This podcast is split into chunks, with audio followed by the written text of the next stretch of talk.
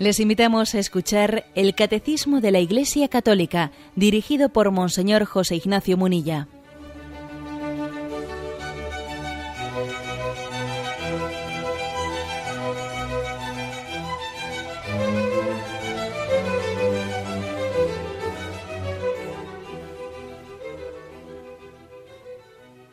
Un cordial saludo a todos los oyentes de Radio María. Un día más, con la gracia del Señor, proseguimos el comentario del catecismo de nuestra Madre, la Iglesia.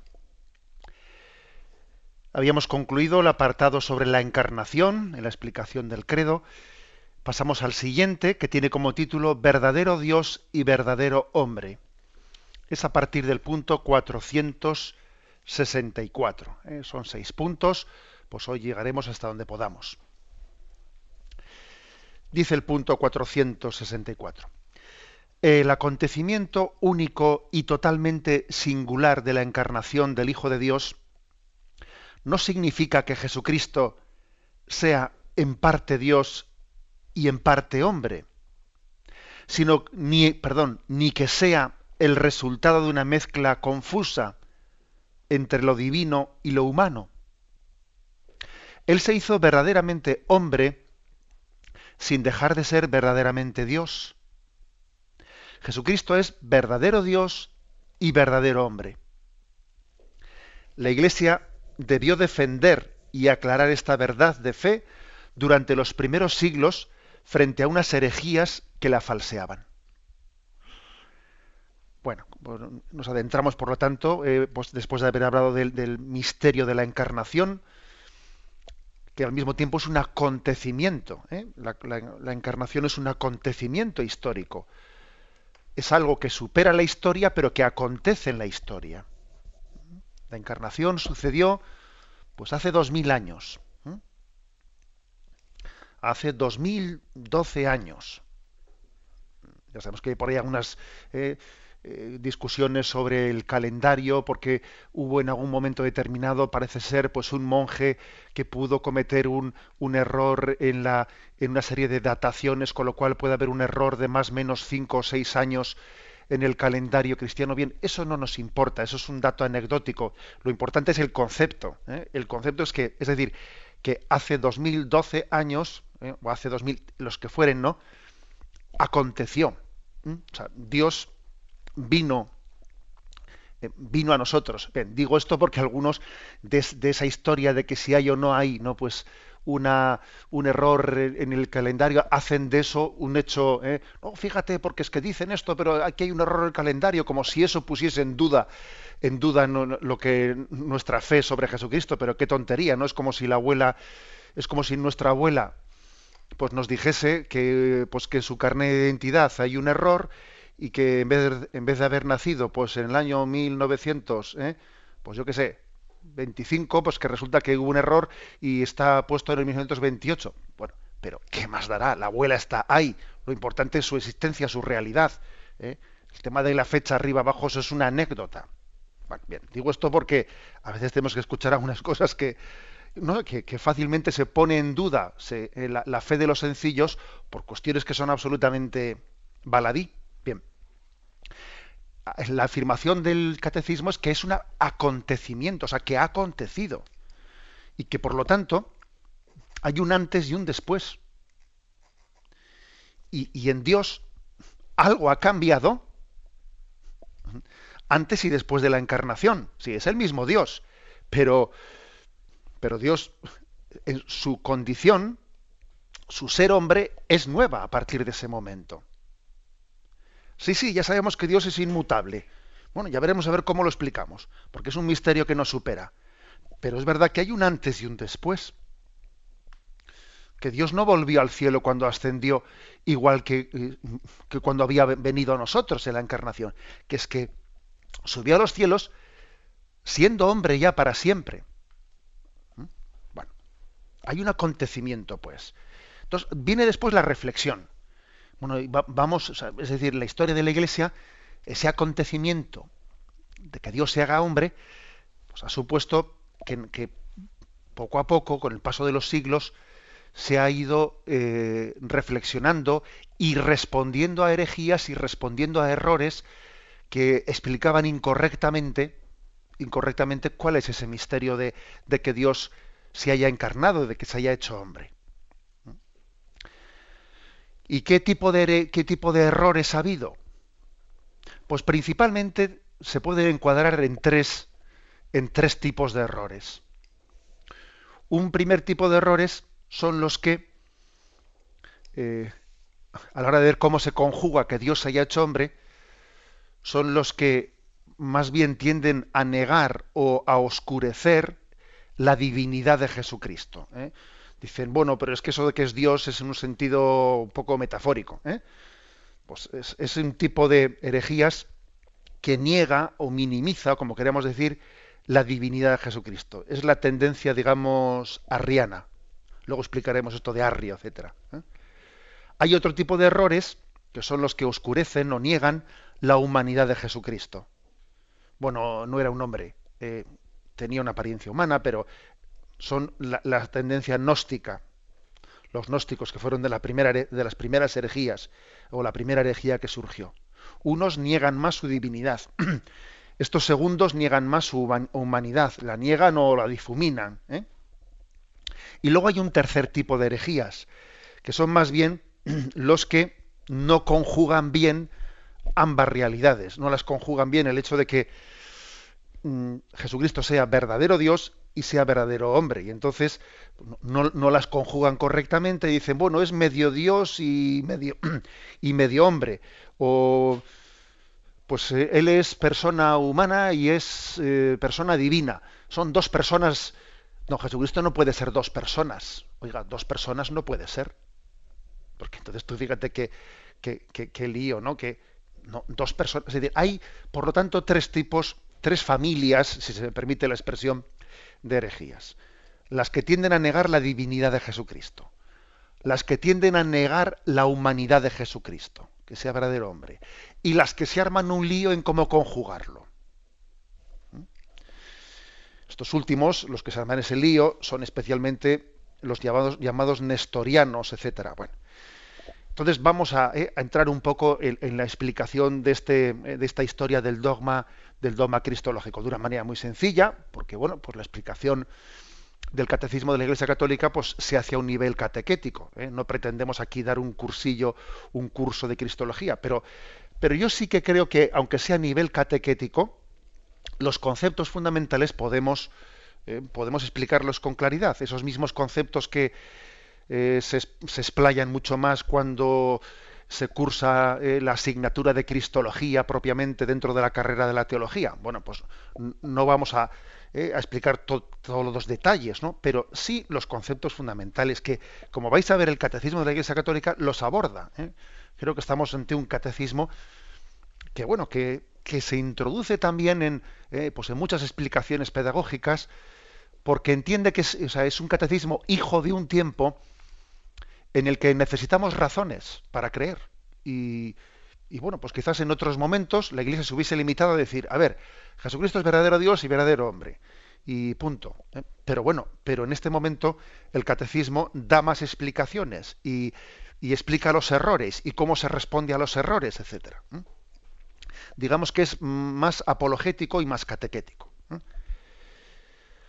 Bueno, y por cierto, al respecto, quisiera decir que, que hoy en día existe una, una especie de sospecha, sospecha a, a esto que nos disponemos a, a, explicar. Existe quien dice, bueno, pues que eso, el hecho de que hubiese ahí unos, un momento en que la Iglesia eh, pues entrase en las discusiones sobre eh, que, si, que, si, Jesucristo tenía dos naturalezas, la naturaleza humana, la naturaleza divina, que si es una persona y dos naturalezas, y, y esas discusiones que hubo en los, en los, concilios de Nicea, Calcedonia, eso, eso fue un error.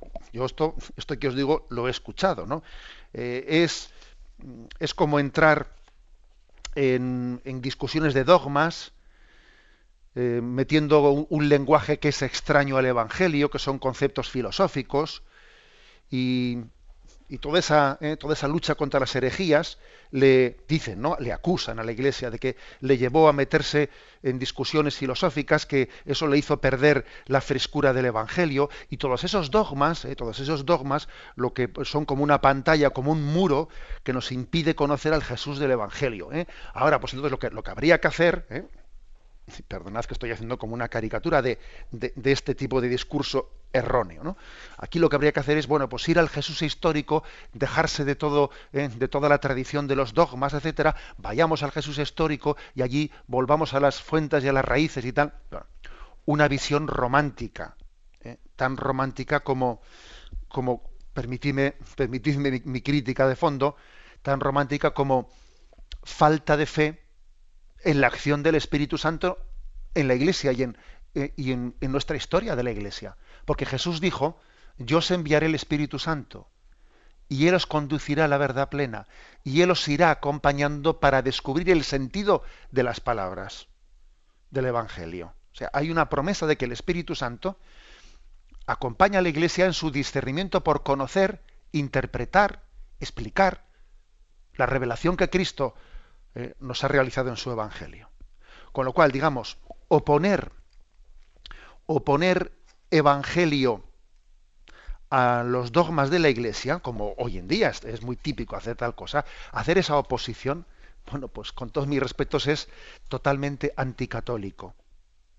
Es anticatólico. En el fondo es un influjo protestante muy evidente. Yo diría un influjo protestante y romántico. Eh, vamos a ver, si por algo nos caracterizamos los católicos, pues como decía la Dei Verbum el Concilio Vaticano II, es porque entendemos que la fuente de la revelación es doble. Es la Sagrada Escritura y es la tradición. Y se iluminan y se apoyan mutuamente la Sagrada Escritura y la tradición. O sea que hago este alegato, este alegato para eh, rescatar ¿eh? de la antipatía, entre comillas, ¿no? el concepto de dogma. O sea, rescatémoslo de, ese hálito antipático ¿eh? en el que ha caído nuestra, en nuestra generación, en nuestra cultura. Hoy en día, decirle a alguien que es dogmático es decir, es una persona que no es capaz de dialogar es intolerante. O sea, es que es curioso, o sea, la palabra dogma eh, ha llegado a ser algo negativo. Esta persona es dogmática. Es, lo mismo que decir, es intolerante, no es capaz de dialogar. Es... Vamos a ver. Pues por supuesto que hay que ser tolerante, hay que ser capaz de dialogar, etcétera, etcétera. Pero es que yo lo que, a lo que me estoy refiriendo ahora es que mm, este mundo del relativismo ¿eh? ha hecho que la palabra dogma resulte, llegue a ser negativa. Y recuerdo una frase de nuestro querido Benedicto XVI que decía, pronunciada cuando era cardenal Ratzinger, ¿no? Decía él, los dogmas no son un muro que me impide ver, ¿eh? o sea, que me impide ver, ver el más allá, no, sino que son una ventana abierta en el muro para poder ver. Un dogma no es un muro que me impide avanzar, sino que es una ventana abierta en el muro que me impide ver más allá. O sea, que ahora vamos a hacer un poco la historia de los dogmas, ¿no? Que, pues, que cuando definió la Iglesia que Jesucristo tiene dos naturalezas, humana, divina, etcétera, ¿eh? ¿por qué lo definió? No porque lo empezase a creer entonces, porque lo creía desde siempre, pero lo definió entonces porque hubo pues un hereje concreto que hizo esa afirmación contraria y entonces hubo que responderle solemnemente, se reunieron todos los obispos que esta es otra, porque a veces nos pensamos que los dogmas han sido, pues una, que en un siglo determinado, eh, pues se han reunido los obispos de todo el mundo y se han sacado una afirmación de la chistera, como cuando saca, ¿no? Pues hay un mago el conejo debajo de la chistera. Pues no, obviamente han afirmado la que era la fe de siempre.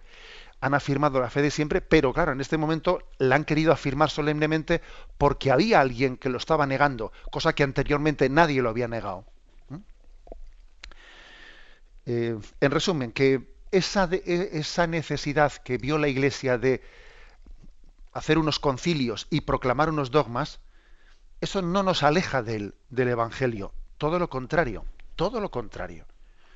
Nos da la capacidad de leer el Evangelio con, una interpretación más correcta, eh, con una interpretación mm, liberada de riesgos de, equivocación o de interpretación subjetiva. Bien, em, lo mismo también diría de la palabra ortodoxia. La palabra ortodoxia también pues está puesta bajo sospecha, ¿no? O sea, resulta que si, que si la Iglesia ahora pues eh, lucha por, eh, por buscar la ortodoxia, por buscar cuál es la verdad, sí, nos importa cuál es la verdad. ¿Cómo nos va a importar quién es Jesucristo? No, ¿qué más dará? ¿Qué más dará? ¿no? Aquí lo importante es que seamos solidarios, que seamos... Oiga, no reduzcamos el Evangelio únicamente a un, a un moralismo. Claro que es importante la moral, de ser solidarios y, bueno, pero oiga, es que además de eso queremos, queremos saber quién es Jesucristo. ¿Eh? Por eso la ortodoxia, es decir, la búsqueda de la sana doctrina, no es incompatible ¿eh? con la ortopraxis, ¿eh? es decir, con, la búsqueda de, un vivir según los valores evangélicos. Vivir según los valores evangélicos y buscar la verdad que nos transmite el Evangelio no son dos cosas contrapuestas. Es más, se necesitan mutuamente. Se necesitan mutuamente, ¿no? Bien, eh, este pequeño cursus que he hecho, pues me parece, me parece importante, me parece necesario por el hecho de que vivimos en el momento en el que vivimos, ¿eh? en el que una dictadura del relativismo pues puede hacer que, que la explicación de la Iglesia de, de buscar la, verdad, la ortodoxia la manifestación de quién es Jesucristo, hoy en día no se entienda. No se entienda. Y a mí, me, cuando, cuando yo he estudiado, bueno, cuando he leído alguna cosita de historia de la Iglesia, una cosa que a mí me, me conmovió, me emocionó, fue ver cómo en aquellos siglos, estoy hablando pues no pues del siglo IV, del siglo V, cuando mm, se estaba respondiendo a aquellas herejías que negaban la divinidad de Jesucristo, que negaban la humanidad de Jesucristo, etcétera, cómo el pueblo de Dios vibraba con aquello. ¿eh? Vibraba. O sea, no os penséis que era cosa de unos obispos que se juntaban en un sitio. No, no, vibraba con ello. ¿eh? Y por ejemplo, cuando se proclamó en Éfeso que Santa María es Madre de Dios, frente a Nestorio, que ya explicaremos esto, pues el pueblo entero pasó toda la noche el pueblo de Éfeso con antorchas encendidas rodeando el lugar en el que estaban unidos los estaban reunidos los obispos respondiendo a aquel hereje que se llamaba Nestorio y el pueblo de Dios toda la noche pasó orando y, cuentan eh, las crónicas que de todo el pueblo desde, desde fuera del lugar en el que estaban reunidos gritaban Theotocos, Theotocos, Madre de Dios, Madre de Dios. Y el pueblo de Dios creyente empujaba a los obispos a que respondiesen a esa, eh, a esa herejía de Nestorio. que así no, se sabe si, eh, si eran eh, los bueyes los que tiraban del carro o, eran, o era el carro el que tiraba de los bueyes. O sea, el pueblo de Dios empujaba a sus pastores y les animaba a que respondiesen a, a esa herejía. Ellos decían, pero ¿cómo María no va a ser madre de Dios? O sea, es decir, que no estamos hablando de disquisiciones de tres obispos que se junten en un sitio. No, no, es el pueblo de Dios animado por el Espíritu Santo que, busca la verdad y busca la, respuesta a esa pregunta ¿no? que Jesús lanzó. ¿Vosotros quién decís que soy yo? Esa pregunta de Jesús, eh, por la gracia del Espíritu Santo, en la tradición de la Iglesia, ha sido respondida, ha sido abordada. ¿eh? Vamos pues a adentrarnos en este campo. Tenemos un momento de reflexión y continuamos enseguida.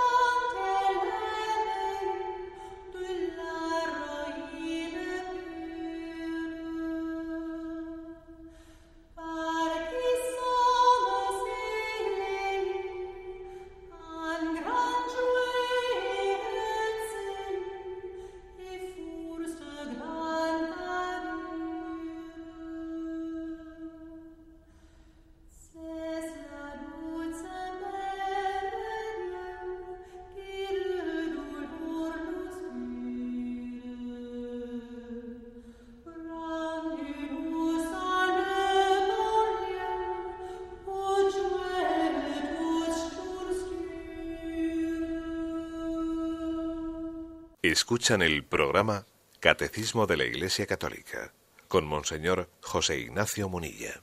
Pasamos al punto 465. Y dice, las primeras herejías negaron menos la divinidad de Jesucristo que su humanidad verdadera. Docetismo gnóstico, así se llamaban las herejías eh, que negaban la humanidad de Jesucristo docetismo gnóstico o también gnosticismo. ¿eh? Desde la época apostólica, la fe cristiana insistió en la verdadera encarnación del Hijo de Dios, venido en la carne. Bueno, aquí vienen un par de textos. Primera Juan, capítulo 4, versículo del 2 al 3. Y uno cuando lee estos textos ya percibe que a finales del siglo I ya había, ya rondaba ¿eh?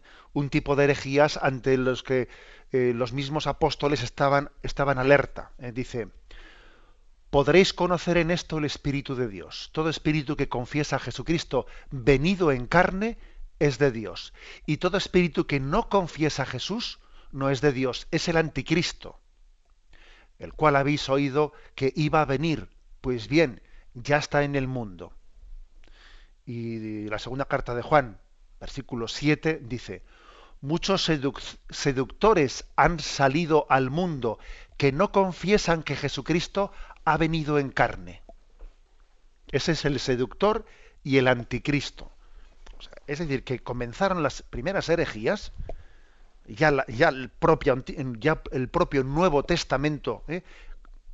comienza a responder a las primeras herejías, y las primeras fueron las que negaban que Jesucristo hubiese venido en la carne, es decir, que tuviese verdadero, verdadera condición humana. no, es un cuerpo estelar, es un cuerpo, eh, bueno, venían ¿no? a darle una interpretación, una interpretación en el que la humanidad de Jesucristo era más aparente, ¿no?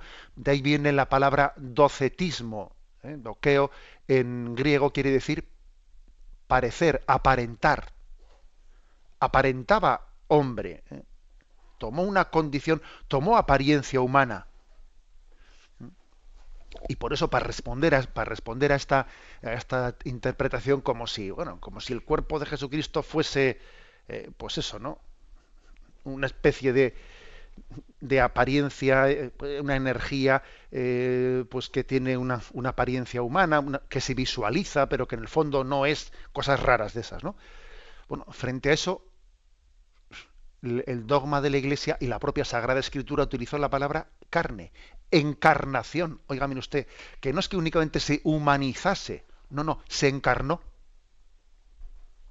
Pero claro, decir humanizarse parece que es algo más abstracto, no más etéreo, no, no, no, se encarnó. Y también algo parecido pasa con el, con el credo cuando confiesa la resurrección se puede decir, creo en la resurrección de los muertos. Sí, pero hubo un momento en que la Iglesia dijo, creo en la resurrección de la carne. ¿Y por qué dijo creo en la resurrección de la carne en vez de la resurrección de los muertos? Pues porque había quien interpretaba la resurrección de los muertos, bueno, la resurrección de los muertos, pero en un sentido espiritual, ¿no? En un sentido en que casi lo confundía con la, con la inmortalidad del alma. Eh, sí, los muertos siempre viven. No, no, mire usted, este cuerpo, este cuerpo, este cadáver, en, él, nosotros, eh, precisamente tenemos un respeto hacia él, ¿no?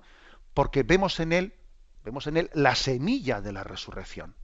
Sembramos una semilla carnal y resucitaremos una semilla espiritual, Pero, eh, pero nosotros creemos en la resurrección de los muertos interpretada como la resurrección de la carne.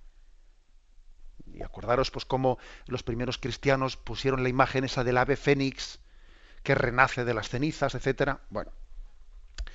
O sea, quiere decir que la palabra, el hecho de que la palabra carne se introdujese en el credo, se encarnó, o resurrección de la carne, etcétera, es que es precisamente para contestar a este tipo de herejías gnósticas que parece que, bueno, que todo pretenden espiritualizarlo y desencarnarlo. ¿eh? Como si Jesús no fuese ¿eh? Hijo de María, carne de su carne, sangre de su sangre. Oiga, mire usted que la humanidad de Jesucristo se ha alimentado, y perdonadme la expresión así tan no realista, del cordón umbilical, ¿eh? del que ha recibido de María, ¿no? Carne de su carne y sangre de su sangre. Jesucristo no nació per, eh, se dice en latín, ¿no? Per María Virginen, sino ex María Virginen. Es decir, Jesús no pasó por el seno de María como el agua que pasa por una cañería, una tubería, pero en el fondo la cañería y la tubería cuando, no, no, le da el ser al agua. No, no. Jesús no nació per María Virgen, sino ex María Virgen. De ella tomó carne, de ella tomó su sangre. Y aquí hay una diferencia muy considerable. Que María no fue únicamente una tubería por la que Jesús pasó. No, no. Eh, fue, fue engendrado de ella bueno, perdonad así sí, los ejemplos que uno se atreve a poner, ¿no? Porque a veces, que a veces poner ejemplos así tan pedestres en, cuestiones tan pues tan sobrenaturales, pues a uno le da un poquito de, apuro. Pero también creo que, que, es necesario ¿no? que, que eh, recurramos a algunos elementos para que eh, afirmen nuestra fe con, con, claridad y la distingamos. ¿eh? O sea, Jesús no nació a través de María, sino nació de ella de ella. Bueno. Y entonces uno, bueno, observamos esto, que en los primeros siglos existieron estas, estas herejías, ¿no? que ellos le llamaron es el anticristo. Fíjate, le, llamaban el anticristo a los que negaban la, verdadera carne de Jesucristo. Y te venían a decir, bueno, pero claro, ese que está ahí muriendo en la cruz es una apariencia humana, es como un cuerpo, sí, como si fuese un cuerpo estelar, una cosa rara, ¿no? Bueno, pues frente, frente a esto, continúo diciendo, en el siglo III, la Iglesia tuvo que afirmar frente a un tal Pablo de Samosata, en un concilio reunido en Antioquía, que Jesucristo es hijo de Dios por naturaleza y no por adopción. Esta es, digamos, la otra herejía. ¿eh? Primero es la herejía de los gnósticos, la de negar la carne. Y dice, pero y ya un poco más tarde, en el siglo III, comenzó la herejía por el otro lado, por el de negar la divinidad. Y entonces en ese concilio de Antioquía, frente a este hereje, Pablo de Somosata, se afirma que Jesucristo es hijo de Dios por naturaleza y no por adopción. Porque estos eran de una tendencia adopcionista, que venía a decir, bueno, Jesucristo fue adoptado como hijo de Dios. No, perdón, adoptados hemos sido nosotros por la gracia. Pero Jesucristo no es un hijo adoptado de Dios, es el hijo natural de Dios Padre, por naturaleza. Y, entonces ya, ¿eh? esto, esta herejía la comenzó este Pablo de Samosata y luego sobre todo fue Arrio, que quizás os sonará más. ¿eh? El arrianismo pues es principalmente la herejía principal que, que niega la divinidad de Jesucristo. Y la niega más o menos en el sentido, eh, en el siguiente sentido, eh, diciendo, bueno, es que eh, Jesucristo también salió de la nada, el Hijo de Dios salió de la nada. ¿Mm? O también diciendo, es que Jesucristo fue creado como nosotros. Y nosotros en el credo le contestamos, engendrado, no creado, de la misma naturaleza del Padre. Oiga, mire usted, señor Arrio, le estamos diciendo, Jesucristo no hubo un tiempo en que no existía. Es eterno como el Padre. Yo recuerdo que, así con los niños de la catequesis, a veces pues que te lo pasas con ellos bomba, ¿no? Te lo pasas con ellos, haber, haberle preguntado a los niños, a ver, ¿y Jesús, antes de haber nacido en Belén, dónde vivía? Y me responde un niño, pues en la tripa de María. Bueno, y ahí nos reímos todos. Y le digo yo, bueno, ¿y antes de vivir en la tripa de María, dónde vivía Jesús? Y otro niño así, mi vivaracho, levantó la mano y dijo, pues en el cielo. Pues claro, le dije, muy bien respondido. Así los niños nos dan lecciones de teología que tenemos que aprender todos. Es decir, que es que es eterno. Que es eterno con el Padre, que Él no ha comenzado a existir. Sí ha comenzado a tener una condición humana al encarnarse, pero es que es eterno. esa, es, la respuesta que se le da ¿eh? a Arrio. Es la respuesta que se le da a Arrio. Por lo tanto, fijaros cómo No estamos hablando aquí de lucubraciones filosóficas, no, no. Oiga, esta pregunta es tan real como la de ese niño, ¿eh? que, al que yo le pregunte eso. Mm, Arrio venía a decir que, pues que también Jesús había sido creado, eh, que el Hijo de Dios había sido creado, y también que era de una sustancia distinta de la del Padre. ¿eh? Una sustancia distinta. Y nosotros mm, le respondimos, digo nosotros, la Iglesia, ¿no? Nosotros le respondimos diciendo, no, de la misma sustancia del Padre, de la misma. Homoiusios. Ese es el término griego que se utiliza en diciendo de la misma sustancia del Padre. Bueno, por lo tanto, ahí se respondió primero a las herejías de tipo gnóstico que negaban la humanidad de Jesucristo, eso ya por el siglo II, y después ya en el siglo III o IV se tiene que responder a las herejías por el otro lado, las que niegan la divinidad de Jesucristo. Bien, tenemos un momento de reflexión y continuamos enseguida.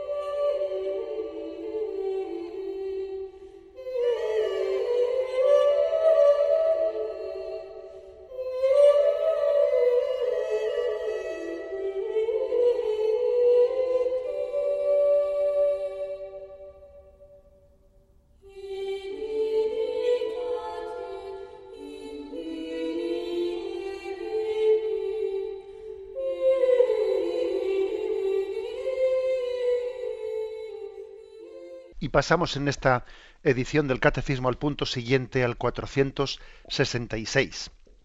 Si recordáis, en el, primer momento de la del programa he dicho que había eh, pues tres tipos de errores frente a, la afirmación del dogma ¿no? sobre quién es Jesucristo. Pues unos que oscurecen la humanidad de Jesucristo, otros que oscurecen o niegan la divinidad de Jesucristo. Y el tercer tipo de errores, que es de los que vamos a hablar ahora, son los errores que no resuelven adecuadamente, no conjugan ambas realidades, de ser verdadero Dios y ser verdadero hombre. Y no sé, parece como si dijésemos, no es medio, medio Dios, medio hombre, o se arman un lío en cómo conjugar eh, esas dos realidades, la humana y la divina. Bueno, pues dice así el punto 466. La herejía nestoriana, que es este tal Nestorio, eh, pues Nestorio pues es un personaje que vivió entre el 381 y 451, que fue patriarca de Constantinopla y que fue declarado hereje por el concilio de Éfeso. Él enseñaba que Jesús hay dos personas. Claro, la iglesia le dijo, dos personas, no, hay dos naturalezas, ¿eh? la humana y la divina, pero si usted, si decimos que hay dos personas, pues vaya lío de personalidad que es ese, ¿no? Bueno, mm, pues entonces, ¿qué, qué se derivaba? ¿Qué se derivaba mm, de esa afirmación de Nestorio? en Jesús hay dos personas. Es hombre y es Dios y, bueno, pues es como si fuese medio hombre y medio Dios, ¿no? Y entonces María, María es madre, pero media madre de Jesús. ¿eh? Media madre, porque es madre, madre del Jesús hombre, pero no es madre del Jesús Dios. Y el pueblo de Dios le contesta diciendo, no, usted, María es madre de Dios, no se puede ser media madre. Ya sabemos que María no ha engendrado la naturaleza divina, porque la naturaleza es eterna, ¿eh? como va a engendrar ella la que es naturaleza eterna, pero es que no se es madre de las naturalezas, se es madre de las personas. Ser madre y ser hijo eh, es algo, es una relación interpersonal y, Jesús, Jesús es una persona, no son dos. Luego el misterio, el misterio es que una criatura humana, por la encarnación, pasa a ser madre de Dios. impresionante, pero lo afirmamos. ¿eh? Bueno, pues Esta es la herejía nestoriana. ¿no? Como veis, todas las herejías eh, parten de una tentación que tenemos todos. O sea, las herejías, no pensemos que son como, pero ¿eh? como una especie de afirmación de decir, pero ¿cómo se le ha ocurrido a este tal barbaridad? Sí, claro que es una barbaridad, pero las herejías siempre nacen de una tentación. La tentación de decir, claro, es que ¿cómo, cómo, cómo Dios se va a hacer hombre? Es que eh, no puede ser hombre del todo, será una apariencia humana. Hay una tentación, ¿no? Esa es la herejía del gnosticismo. Pero ¿cómo va a ser Dios este hombre que está aquí junto a nosotros, este, la tentación del arrianismo, o cómo conjugar ambas cosas. Es decir, siempre hay una tentación que, que hace que desde nuestra lógica humana corta tengamos ¿no? pues, la dificultad de encajar el misterio de Dios. Bien, pues dice así el punto 466, ¿no? La herejía nestoriana veía en Cristo una persona humana junto a la persona divina del Hijo de Dios. Frente a ella San Cirilo de Alejandría, que fue quien abordó ¿eh? esta herejía. Aquí, aquí ha existido siempre algún santo, por ejemplo, San Atanasio fue el que combatió el arrianismo, San Cirilo de Alejandría es el que combate esta otra herejía del nestorianismo. Siempre ha habido un santo, algún, pastor santo, ¿eh? que, por cierto, casi siempre se le ha tenido que jugar. Y además ha tenido que sufrir a veces como fue en caso de San Atanasio, que por defender la ortodoxia se la jugó, tuvo un montón de destierros, se quedó más solo que la una, tuvo que sufrir vejaciones, humillaciones y vamos, eh, fue sencillamente, vivió un martirio, ¿eh? un martirio en vida por defender la ortodoxia. Esa que a nosotros ahora nos parece una tontería y nos parecen discusiones de escuela eh, esto es discutir como sobre el sexo de los ángeles y... Oiga, mire usted, ¿cómo que sobre el sexo de los ángeles? Decirse que Jesucristo es verdadero Dios y verdadero hombre, esto no es una cuestión baladí. Y sepa usted que ha habido santos en la historia de la Iglesia que se han jugado su vida ¿eh? y que han sufrido todo tipo de vejaciones, humillaciones y martirio, y martirio por defender la verdad de fe. Bueno, pues Aquí San Cirilo de la Alejandría fue el que se la jugó ¿eh? y fue el que consiguió pues convocar el tercer e-, concilio ecuménico que tuvo lugar en Éfeso en el año 431 y allí se confesó que el verbo al unirse en su persona a una carne animada por un alma racional se hizo hombre. La humanidad de Cristo no tiene más sujeto que la persona divina del Hijo de Dios, que la ha asumido y ha hecho suya desde su concepción. Por eso el concilio de Éfeso proclamó en el año 431 que María llegó a ser con toda verdad Madre de Dios, mediante la concepción humana del Hijo de Dios en su seno. Dice así, ¿eh? esta proclamación de Éfeso, dice, Madre de Dios, no porque el Verbo de Dios haya tomado de ella su naturaleza divina, sino porque es de ella de quien tiene el cuerpo sagrado dotado de un alma racional unido a la persona del verbo, de quien se dice que el verbo nació según la carne. Es decir, que lo que no se puede afirmar es que Jesús, que en Jesús hay una persona humana y una persona divina, porque es que dos personas, uno no puede ser dos personas. sería un lío, no, no tendría entonces una personalidad. ¿eh? O sea, sería una especie de esquizofrenia, no lo digo en el sentido de enfermedad eh, científica, sino en el sentido alegórico de la palabra. O sea, sería una esquizofrenia. Vamos a ver, pero esta persona, ¿quién es? ¿Mm? Que por cierto, ¿eh? a veces, a veces uno, cuando eh, ha escuchado alguna interpretación por ahí, eso de decir, no, es que Jesucristo se dio cuenta que era hijo de Dios pues en el bautismo del río Jordán. Anda, si soy Dios, ¿no? Pero hombre, por Dios, pero, pero, pero, ¿cómo se puede creer esa interpretación? Parece que entonces Jesucristo tiene ¿eh? una especie de un lío mental, un lío entre dos personalidades. Eso, eso es absolutamente inconcebible, inaceptable. Y la prueba es que en la Sagrada Escritura lo que se muestra es que Jesús tenía conciencia de quién era, pues desde el principio, e iba avanzando en esa conciencia pues según también, lógicamente, su humanidad va teniendo más capacidad, ¿no? Pero, pero nunca Jesús cambió de conciencia de quién era Él. Por ejemplo, cuando ¿eh? en ese momento en el que Jesús se pierde en el templo y después María y José le buscan angustiados y le encuentran y, y Jesús les dice esa frase misteriosa, ¿por qué me buscabais? ¿No sabíais que tenía que estar en la casa de mi Padre? Estoy aquí en el templo de Jerusalén. Y les está pegando un pequeño recordatorio de que su Padre natural no es José, sino que es Dios Padre, que ha sido concebido por obra del Espíritu Santo, etcétera. Es decir, o sea, en Jesucristo no hay dos personas, hay una persona que es la persona divina, pero la persona divina que se ha encarnado, que se ha hecho hombre, no tomando apariencia humana únicamente, no, no, sino siendo hombre plenamente, ¿no? Asumiendo una carne humana que está animada por un alma racional. Por un alma racional. Bueno, ¿esto qué es lo que... O sea, tiene alma humana. Jesucristo tiene alma humana, además de tener naturaleza divina. Por eso se puede decir que en Jesús está, hay una voluntad humana y una voluntad divina. Y también a Jesús le vemos luchar, ¿no? Pues como, Padre, que no se haga mi voluntad, sino la tuya.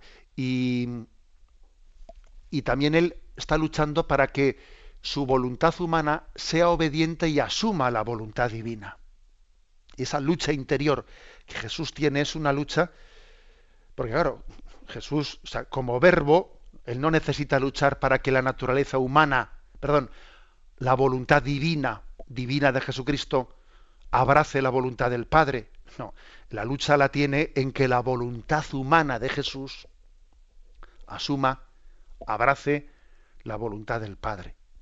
¿Mm? O sea, en Jesús hay dos voluntades. Jesús hay dos naturalezas, humana y divina. Pero en Jesús no hay dos personas, es una persona la que existía desde siempre, ¿no? Acordaros de eso que os he dicho antes de esa pregunta al niño, ¿no? ¿Y dónde estaba Jesús antes de nacer en Belén? Pues en la tripa de su madre. ¿Y, ¿Y dónde estaba antes de estar en el seno de su madre? Pues en el cielo. O sea, esa persona era divina. Él existía antes, luego es persona divina es persona divina que se hizo hombre y se encarnó y tomó nuestra condición humana con todas sus consecuencias. Entonces, fijaros una cosa, eh, frente a este tipo de herejías, que son las que el, el nestorianismo, etcétera, las que se arman un lío de cómo conjugar que sea verdadero Dios y verdadero hombre, ¿no? Y que tienden a, a liar la cosa de manera que, que dicen, bueno, es como si fuesen medio Dios y medio hombre. Y entonces María María no, no, puede decirse que es madre de Dios. María es únicamente madre del hombre, pero no es madre. Pues resulta que la Mariología, la confesión de María como madre de Dios, que es esa fiesta que celebramos el 1 de enero, es el mejor antídoto contra los errores cristológicos. ¿Eh?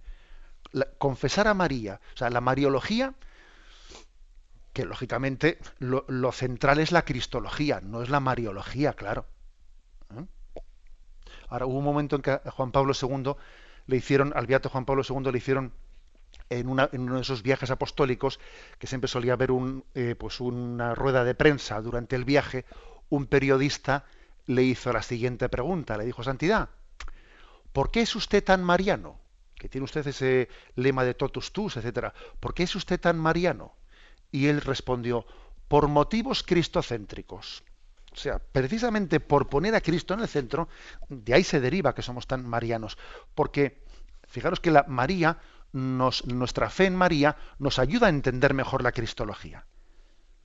Si María es, decimos que es madre de Dios, bueno, pues entonces es que Jesús, Jesús es una sola persona, no es hombre y es Dios, es que es uno. Y ya sabemos que María no ha engendrado la naturaleza divina, esa era antes que María. Pero al engendrar la naturaleza humana de Jesús, se ha hecho madre de la persona. Ha llegado a ser madre de la persona. Porque no se es madre de la cosa, se es madre de la persona. Y, entonces, fijaros, o sea, es decir, esa, esa fe esa fe en, Santa María, Madre de Dios, que es el dogma de los dogmas marianos, porque la principal afirmación que podemos hacer de María es Santa María, Madre de Dios, nos ayuda a entender quién es Jesucristo. María es camino para conocer a Jesucristo. Y Jesucristo es camino para conocer al Padre y a la Trinidad. Lo dejamos aquí eh, y damos paso a la intervención de los oyentes. Podéis llamar para formular vuestras preguntas al teléfono 917-107-700. 917-107-700.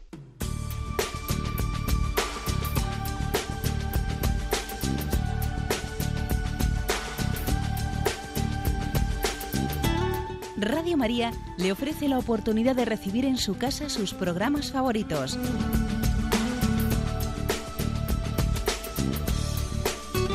Ahora lo puede hacer a través de nuestra página web www.radiomaria.es o bien llamándonos al 902 500 518.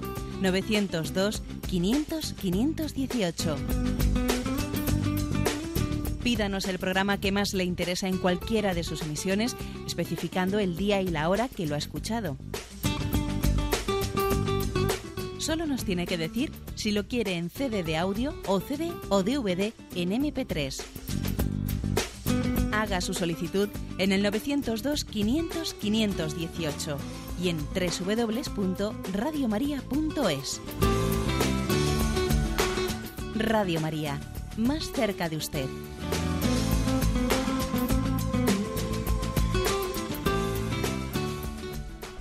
Sí, buenos días. ¿Con quién hablamos? Buenos días.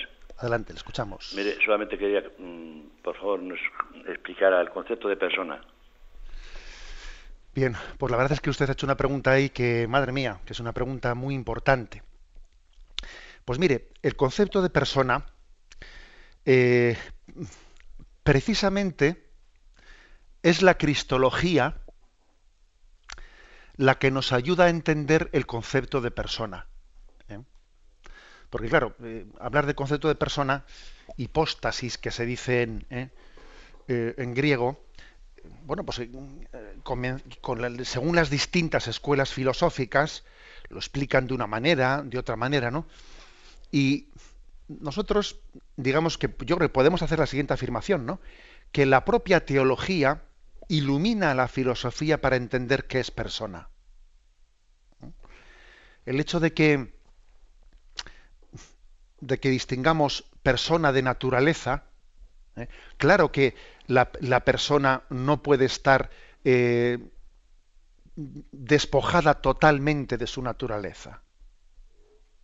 ¿Mm? O sea, es decir, eh, nosotros mm, parcialmente sí, porque por ejemplo, imaginémonos nosotros, nosotros tenemos, somos una persona humana en nuestro caso, y tenemos, ¿no? Tenemos un componente eh, somático y otro componente espiritual. Tenemos cuerpo y tenemos alma. ¿Mm?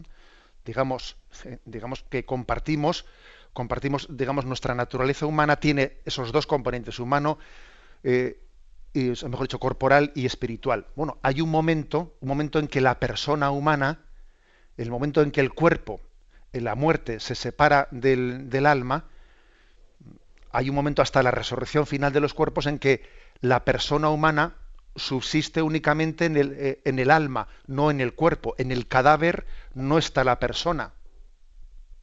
¿Mm?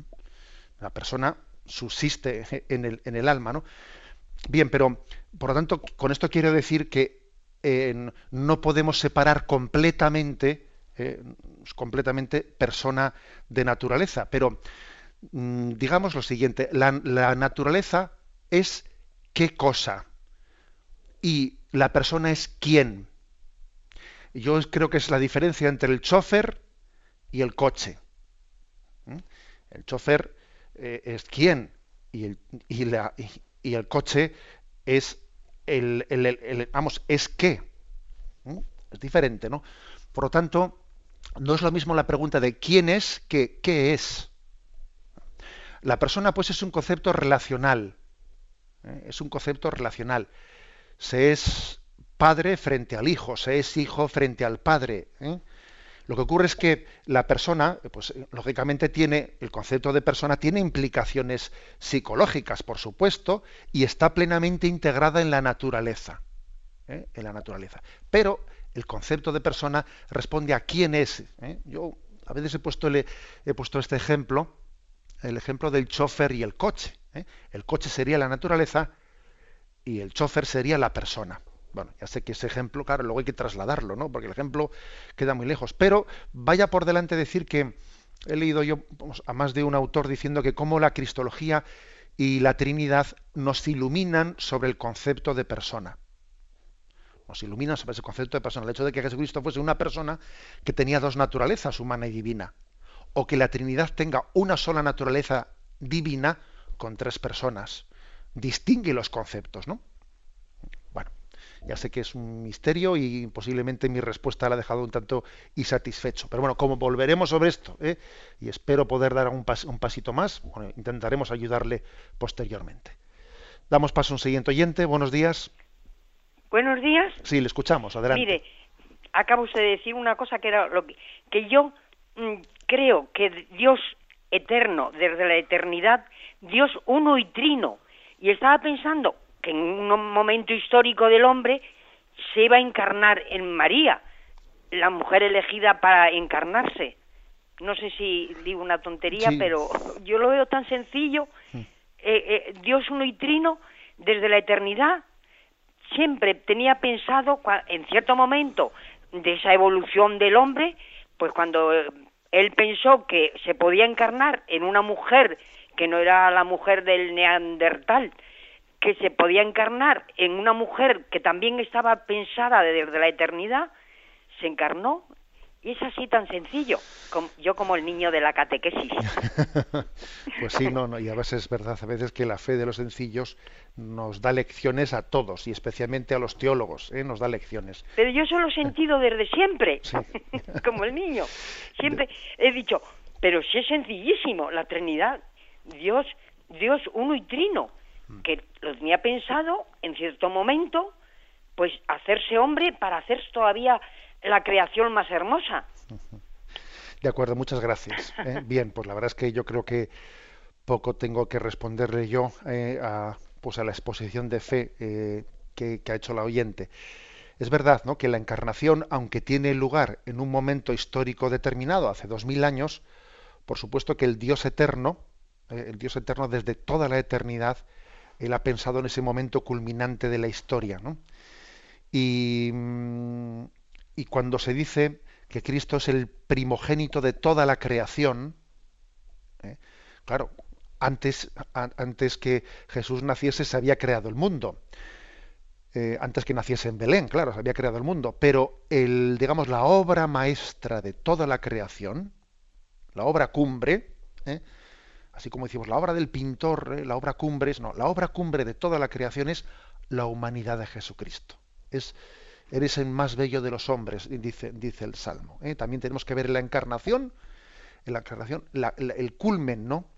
De la, de la creación. No porque Jesús sea una criatura humana, ¿eh? pero sí porque, porque asume una naturaleza humana que es lo más bello de toda la creación. Damos paso a un siguiente oyente. Buenos días. Hola, buenos días.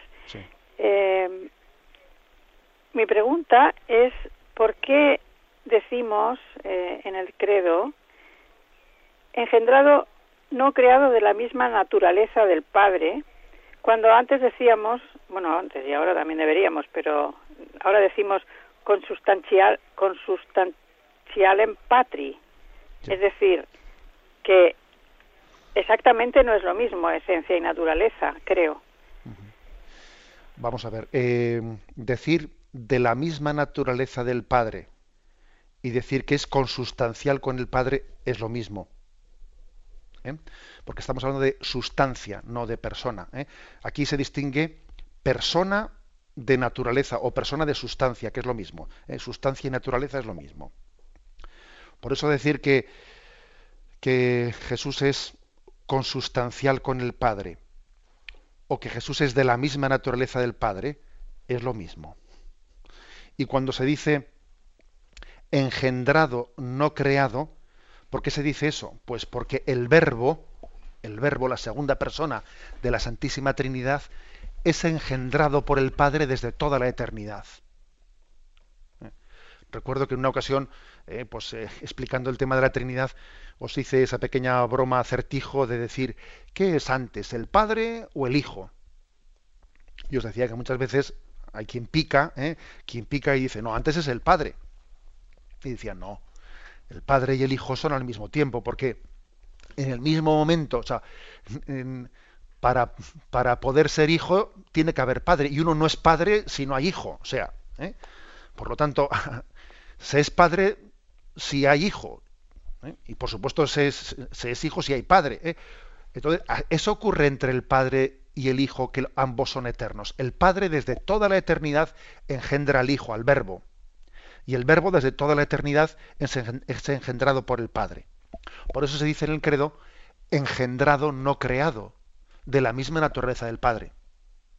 ¿Eh? Pero bueno, tendremos tiempo de, de, entrar en este, en este aspecto. Muy brevemente, una última llamada. Buenos días. Sí, buenos días. Mire, quiero darle las gracias por todo lo que nos está haciendo de bien. Eh, quería hacerle dos preguntas. Eh, la primera es sobre la ley natural. La ley natural todos sabemos, consciente o subconscientemente, todos sabemos que, que, la tenemos escrita dentro de nuestro cuerpo, o sea, eso está ahí.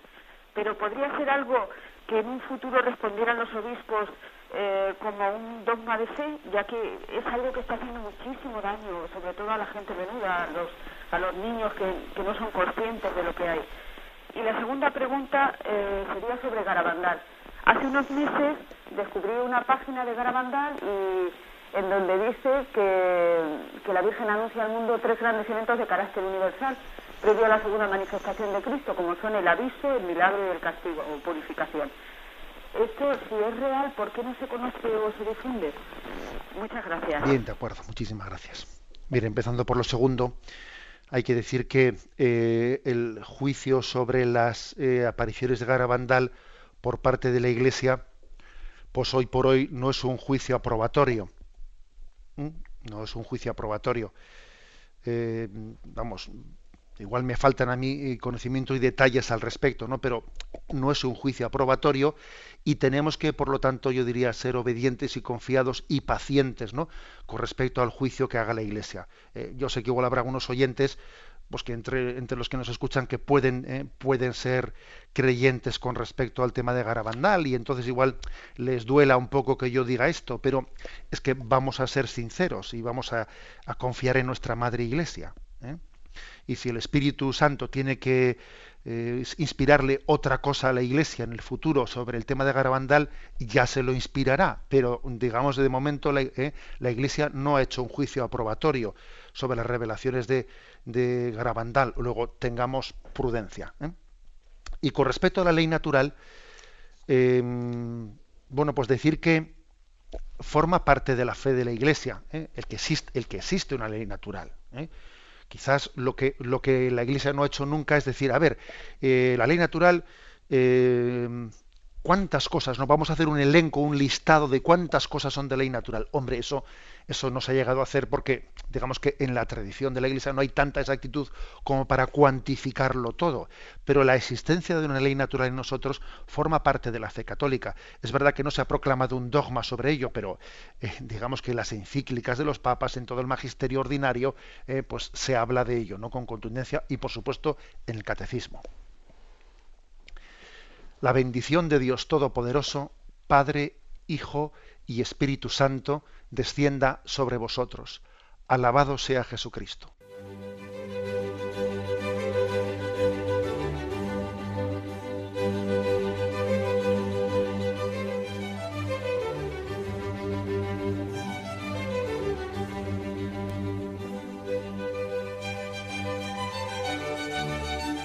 Han escuchado en Radio María el Catecismo de la Iglesia Católica, un programa dirigido por Monseñor José Ignacio Munilla.